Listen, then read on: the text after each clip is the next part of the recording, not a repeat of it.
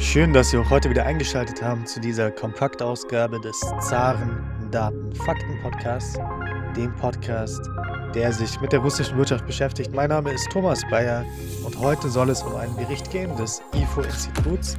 Dieser Bericht hat den Titel Sanktionen gegen Russland wurde ihre Wirkung überschätzt. Eine Zwischenbilanz. Darauf wollen wir gleich im Detail eingehen. Wir können leider nicht alle Beiträge in diesem IFO-Schnelldienst durchgehen. Dafür haben wir leider nicht die Zeit, aber wir werden auf einen Beitrag eingehen, der sich mit den SWIFT-Sanktionen insbesondere beschäftigt. Und ich denke, das ist sehr interessant. Und erst einmal möchte ich mich aber bedanken bei Ihnen, nämlich den Zuhörern, denn ohne Sie wäre dieser Podcast ja gar nicht möglich. Ich möchte mich auch deswegen bedanken, weil wir mittlerweile mehrere tausend Downloads jeden Monat erreichen. Ich kann mich noch daran erinnern, als wir den Podcast gestartet haben, 2021. Damals hatten wir ein paar hundert Aufrufe im Monat und jetzt haben wir wirklich äh, ein Vielfaches dessen erreicht. Wir sind auch immer wieder in den Charts mittlerweile vertreten, nämlich in den Charts in der Kategorie Business News, Wirtschaftsnachrichten und das freut uns sehr, das ehrt uns sehr. Und falls Ihnen dieser Podcast gefällt, dann geben Sie uns doch eine gute Bewertung bei Apple Podcasts, bei Spotify. Das hilft uns sehr weiter, uns gut zu platzieren mit dem Podcast. Und leider muss ich sagen, gab es auch in letzter Zeit einige koordinierte Aktionen, ja, ein paar Ein-Sterne-Bewertungen, ähm, die alle zur gleichen Zeit eingetroffen sind. Also manchen Leuten scheint dieser Podcast nicht zu gefallen, mhm. aber ähm, der Erfolg spricht dahingehend für sich, dass wir eben mehrere tausend Aufrufe haben jeden Monat und in den Charts präsent sind. Deswegen, äh, ja, falls Sie denken, dieser Podcast hat keine Daseinsberechtigung in der deutschen Medienlandschaft, dann geben Sie ihm einen Stern. Falls Sie denken, das ist ein wichtiger Beitrag, dann geben Sie ihm doch eine gute Bewertung. Vielen Dank dafür. Und jetzt wollen wir uns erst einmal mit den aktuellen Prognosen beschäftigen für die russische Wirtschaft, denn die wurde von einigen Instituten hier angepasst, darunter nämlich auch die russische Zentralbank, die ja bisher immer noch von einer, ja, Schrumpfung der russischen Wirtschaft ausgegangen ist und jetzt hat sie ihre Prognose dahingehend angepasst, dass sie von einer Erholung der gesamtwirtschaftlichen Produktion in Russland 0,8 Prozent für 2023 ausgeht. Generell wurden auch andere Prognosen angepasst, beispielsweise der Amsterdamer Bank, ING Bank. Diese ging bis jetzt davon aus, dass es in Russland 2023 eine Rezession geben wird von 0,5 Prozent. Jetzt die neue Prognose der ING Bank geht von einem Wachstum dieses Jahr von einem Prozent aus. Ja, mittlerweile können wir sagen, die meisten äh, Prognosen gehen auf jeden Fall nicht mehr von einer tiefen Rezession in Russland dieses Jahr aus, sondern es gibt ein paar Banken oder ein paar Institute, die noch davon ausgehen, dass die russische Wirtschaft dieses Jahr schrumpfen wird. Aber da sprechen wir dann von einem Schrumpfen von einem Prozent bis 0, irgendwas. Also einer leichten Schrumpfung. Das sehen manche Institute noch. Jedoch der Konsens geht immer mehr dahin, dass die russische Wirtschaft dieses Jahr relativ gut sogar wachsen wird, da reden wir von einem Wirtschaftswachstum von 0,7 Prozent bis vielleicht 1,8 Prozent. Sowas äh, scheinen die meisten Experten mittlerweile sogar für realistisch zu schätzen. Und für das Jahr 2024, da hat sich wenig getan. Da gehen die meisten Experten, ich glaube alle äh, Institute, alle Banken und so weiter, gehen davon aus, dass die russische Wirtschaft 2024 zwischen einem und zwei Prozent wachsen wird. Das zu den neuen Prognosen, das zu diesen Updates. Jetzt wollen wir uns aber eben diesen Bericht des IFO-Instituts ähm, anschauen. Diese Publikation lege ich Ihnen auch ans Herz und die finden Sie online. IFO Schnelldienst. Beispielsweise gibt es da Beiträge von Thies Petersen, Andreas Nölke, Professor Michael Rochlitz, den wir auch bald wieder im Podcast hier begrüßen dürfen. Julia Grauvogel, auch eine Top-Expertin des GIGA-Instituts. Äh, sie wird wahrscheinlich auch im Podcast demnächst sein. Philipp Medunic, Kai Konrad und Marcel Thum haben hier eben für den EFO-Schnelldienst die Sanktionen analysiert. Wir haben nicht die Zeit leider heute auf alle ähm, Expertenmeinungen einzugehen, aber wir wollen uns eine Meinung anschauen zu den SWIFT-Sanktionen von Professor Andreas Nölke. Er ist Professor für Politikwissenschaften an der Goethe-Universität Frankfurt und Research Fellow am Leibniz-Institut für Finanzmarktforschung SAFE nennt sich das Institut. Ja, der Titel des Beitrages von Professor Nölke heißt SWIFT-Sanktionen. Sicher keine nukleare Option. Professor Nölke geht zu Beginn seiner Analyse noch darauf ein, dass eben diese SWIFT-Sanktionen ja immer als diese nukleare Option, als eine Finanzatombombe bezeichnet wurde, äh, bevor sie dann eingeführt wurden. Und ähm, ja, jetzt stellt er eben die, die Frage, hat sich diese Erwartung an diese SWIFT-Sanktionen erfüllt? SWIFT, betont er, wickelt selbst keine Zahlungen ab. Es ist ein reines Informationssystem und dieses System gibt es schon sehr lange, seit den 1970er Jahren. Es ist insbesondere dahingehend wichtig, dass es eben diese grenzüberschreitenden Zahlungen abwickelt. Dieses SWIFT-Netzwerk wird ähm, aufgrund der hohen Anzahl der Transaktionen zumeist durch ein automatisiertes Clearinghouse äh, unterstützt. Da sprechen wir vor allem auch über das US-basierte CHIPS-System, das nennt sich Clearinghouse Interbank Payment System und über dieses System wird der Großteil der internationalen Transaktionen abgewickelt und äh, in diesem Chip-System, da sind äh, viele große Banken Teilnehmer, also die allermeisten Banken sind da Teilnehmer.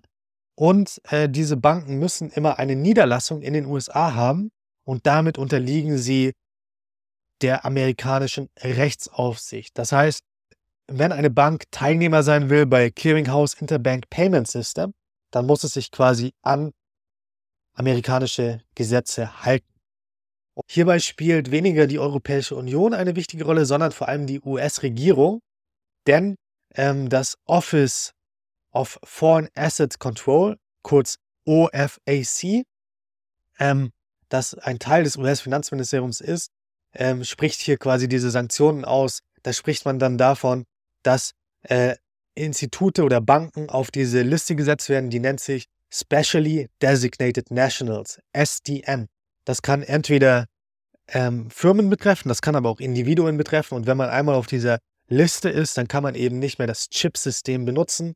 Und dann ist man quasi weitgehend äh, ausgeschlossen aus diesem ähm, System, das doch weltweit führend ist. Professor Nölke gibt noch einmal einen äh, Überblick über die bisherigen SWIFT-Sanktionen und äh, am 14. März wurden insgesamt sieben Banken ausgeschlossen aus dem SWIFT-System. Sieben russische Banken, darunter die Utkritje Bank, Bank Rassia, Softcom Bank, äh, Webbank und auch die WTB Bank. Dann am 14. Juni wurde die Sperrbank ausgeschlossen, Roselchos Bank und die Credit Bank of Moskau. Und dann am 25. Februar dieses Jahres gab es eine weitere Eskalation. Die Alpha Bank wurde ausgeschlossen, die größte Privatbank Russlands, die Tinkoff Bank und die Rossbank. Ja, die EU hat mittlerweile gegen diese Bank ein vollständiges Transaktionsverbot erlassen und auch die Vermögenswerte dieser Banken in der Europäischen Union eingefroren. Großbritannien und die Vereinigten Staaten von Amerika haben ähnliche äh, Sanktionen verhängt. Die USA haben diese Banken auf diese sogenannte Specially Designated Nationals Liste gesetzt und damit den Banken quasi verwehrt, das CHIPS-System zu benutzen. Es gibt noch ein paar russische Banken, die nicht äh, vom SWIFT äh, ausgeschlossen sind. Beispielsweise die Gazprom Bank, da eben die Gazprom Bank essentiell ist für die Abwicklung äh, der russischen Energieexporte, die nicht vom Sanktionsregime erfasst sind. Sie hat deswegen auch keinen SDN, also Specially Designated Nationals Status, äh, aber teilweise das Management der Gazprom Bank hat diesen Status. Also Sie können sehen, es geht nicht nur gegen Firmen, die auf diese Liste gesetzt werden können, sondern es gibt auch Individuen. Und ja, es gibt aber auch noch andere Banken, die in Russland aktiv sind, ausländische Banken. Darunter zählt beispielsweise die Unicredit Bank aus Italien oder die Raiffeisenbank. Professor Nölke sagt auch, dass es noch weitere Eskalationsstufen gibt dieser Finanzsanktionen. Beispielsweise könnten die Amerikaner oder auch die Europäer sogenannte Sekundärsanktionen gegen Banken dritter Länder äh, veranlassen. Das heißt, ähm, Banken, die weiterhin Geschäftsverkehr mit russischen Banken unterhalten, würden dann unter diese extraterritorialen Sanktionen gestellt wird. Das würde bedeuten, dass alle Banken, die weiterhin mit russischen Banken Geschäfte machen, die hier das Geld transferieren, dann nicht mehr am Chipsystem äh, teilnehmen dürfen. Das heißt also, amerikanisches Recht würde nicht nur in den USA gelten, sondern würde durch diese Sekundärsanktionen quasi extraterritorial äh, gelten. Vielleicht können Sie sich daran erinnern, es äh, gab da eine große Kontroverse, da die USA eben auch unter Präsident Trump äh, diese Sekundärsanktionen angewendet hat, beispielsweise gegen europäische Firmen, die mit dem Iran damals Geschäfte gemacht haben. Damals gab es großen Protest äh, aus der Europäischen Union. Beispielsweise haben die EU-Regierung 2018 explizit dazu aufgefordert, äh, weiterhin äh, Geschäfte mit iranischen Banken zu machen, da die Europäische Union diese Banken ja nicht sanktioniert hatte, nur die USA. Aber die meisten ähm, Finanzinstitute, die meisten europäischen Banken haben sich äh, an diese Beschränkungen gehalten, da der amerikanische Markt, der Zugang zu diesem amerikanischen Markt für sie wichtiger war als eben diese Geschäfte mit dem Iran. Und sie haben damals nicht auf die Empfehlungen der EU-Regierung oder die Aufforderungen der EU-Regierungen gehört. Jetzt ist natürlich die Frage, welche Wirkung hatte denn der Ausschluss aus dem SWIFT-System? Und da beschreibt Professor Nölke, dass die russischen Banken Verluste hatten 2022, äh, circa 25 Milliarden US-Dollar in der ersten Hälfte des Jahres 2022. Aber er sagt, diese Verluste können nicht nur zurückgeführt werden auf die Sanktionen, sondern das sind generell auch Effekte von Handelseinschränkungen sowie generell Stabilisierungsmaßnahmen der russischen Zentralbank. Man kann hier also nicht genau sagen, was jetzt genau die Kosten waren dieser SWIFT-Sanktionen und ich würde hier sogar anmerken, 2023 äh, haben ja die meisten russischen Banken wieder eine solide Bilanz. Die meisten Banken, beispielsweise die Sperrbank, hat sogar große Gewinne verkündet.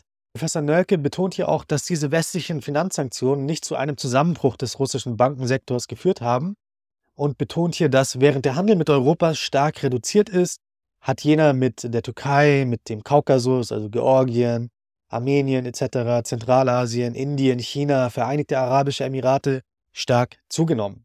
Professor Nölke sagt auch, dass ein wesentlicher Grund für diese begrenzte Wirkung der SWIFT-Sanktionen, die ja angekündigt wurden als die Atombombe, die Finanzatombombe, äh, auch darin liegt, dass Russland quasi genug Zeit hatte, sich auf diese Maßnahmen vorzubereiten. Das kam also nicht aus heiterem Himmel, sondern bereits äh, nach 2014 hat Russland hier ähm, sich vorbereitet, ist davon ausgegangen, dass es sein könnte, dass sie aus dem SWIFT-System ausgeschlossen werden und äh, der Anteil beispielsweise der russischen Handelstransaktionen mit China, die noch 2013 zu 90 Prozent in Dollar abgewickelt wurden, wurden 2020 schon nur unter 50 Prozent in Dollar abgewickelt. Im Falle Indiens äh, war das vor 2014 noch 95 Prozent, 2019 waren das dann nur noch 20 Prozent. Wir können also sehen, Russland hat sich hier in gewisser Weise de-dollarisiert, bisschen ähm, unabhängiger gemacht von diesem äh, Dollar-System, vom Chips-System etc. und hat deswegen äh, diese Sanktionen besser verkraftet, als man sich das vielleicht äh, gedacht hat. Professor Nölke beschreibt nun auch, Zitat, jenseits der begrenzten Wirksamkeit eines Ausschlusses aus dem SWIFT-Netzwerk gehen diese Sanktionen in langfristiger Perspektive mit einem erhöhten geoökonomischen Risiko einher. Er sagt, Zitat, je mehr der Westen SWIFT und andere Elemente der globalen Zahlungsinfrastruktur als Sanktionsinstrument verwendet, desto mehr befördert er die Entwicklung von Alternativen zu dieser Infrastruktur. Dabei beruft er sich auf McDowell. Dieser hat ein Buch geschrieben, das nennt sich Bucking the Buck und da geht er eben darauf ein, ähm, wie manche Länder, insbesondere Russland, versuchen, den Handel zu de-dollarisieren. Was hat das mittelfristig für Auswirkungen? Das ist ein sehr interessantes Buch.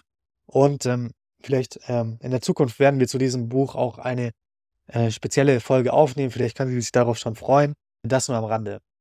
Ja, er schreibt auch, dass äh, mit dem Ausschluss äh, des Irans 2012 von SWIFT haben viele nicht-westliche Regierungen damit begonnen, sich auf ähnliche Sanktionen gegen ihre Länder einzustellen. Beispielsweise hat Russland äh, sein eigenes System etabliert, das nennt sich System for Transfer of Financial Messages, SPFS. Und es wird auch mittlerweile in äh, einigen Banken in mehreren Ländern genutzt. Aber vor allem das chinesische System, das, das nennt sich Cross-Border Interbank Payment System, kurz CIPS, ähm, ist sogar noch erfolgreicher als diese russische Alternative. Das CIPS-System hat mittlerweile schon 1366 äh, Teilnehmer ähm, und äh, Professor Nölke schreibt hier, die Etablierung solcher Alternativen zur, zur westlich dominierten Zahlungsinfrastruktur wird dazu führen, dass die Rolle des US-Dollar als globale Handelswährung langsam erodiert wird. Weiter schreibt er, Der Anteil des Renminbi bei der globalen Handelsabwicklung hat sich mittlerweile verdoppelt äh, im letzten Jahr und er erreicht fast schon das Niveau des Euro. Und wir erinnern uns, der Euro ist ja nach dem Dollar das zweitwichtigste Handelswährungsmittel, Währungsmittel im internationalen Handel immer gewesen. Äh, es gab sogar teilweise Bestrebungen, dass der Euro den Dollar hier irgendwann mal einholen könnte. Ich glaube, davon haben sich die meisten Staaten verabschiedet. Aber der Renminbi, der Yuan, hat mittlerweile eben das Level des Euros erreicht. Das dazu, ich glaube, das ist eine sehr interessante Analyse. Generell kann ich Ihnen diese ganzen äh, Analysen äh, ans Herzen legen. Top-Experten sind dort vertreten. IFO Schnelldienst vom 17. Mai 2023. Schauen Sie sich gerne die ganzen Analysen an. Ich denke, das ist sehr interessant. Und schalten Sie auch nächste Woche wieder ein, wenn es heißt, es gibt wieder ein Interview im Zarendaten Fakten Podcast. Haben Sie bis dahin noch eine produktive Woche.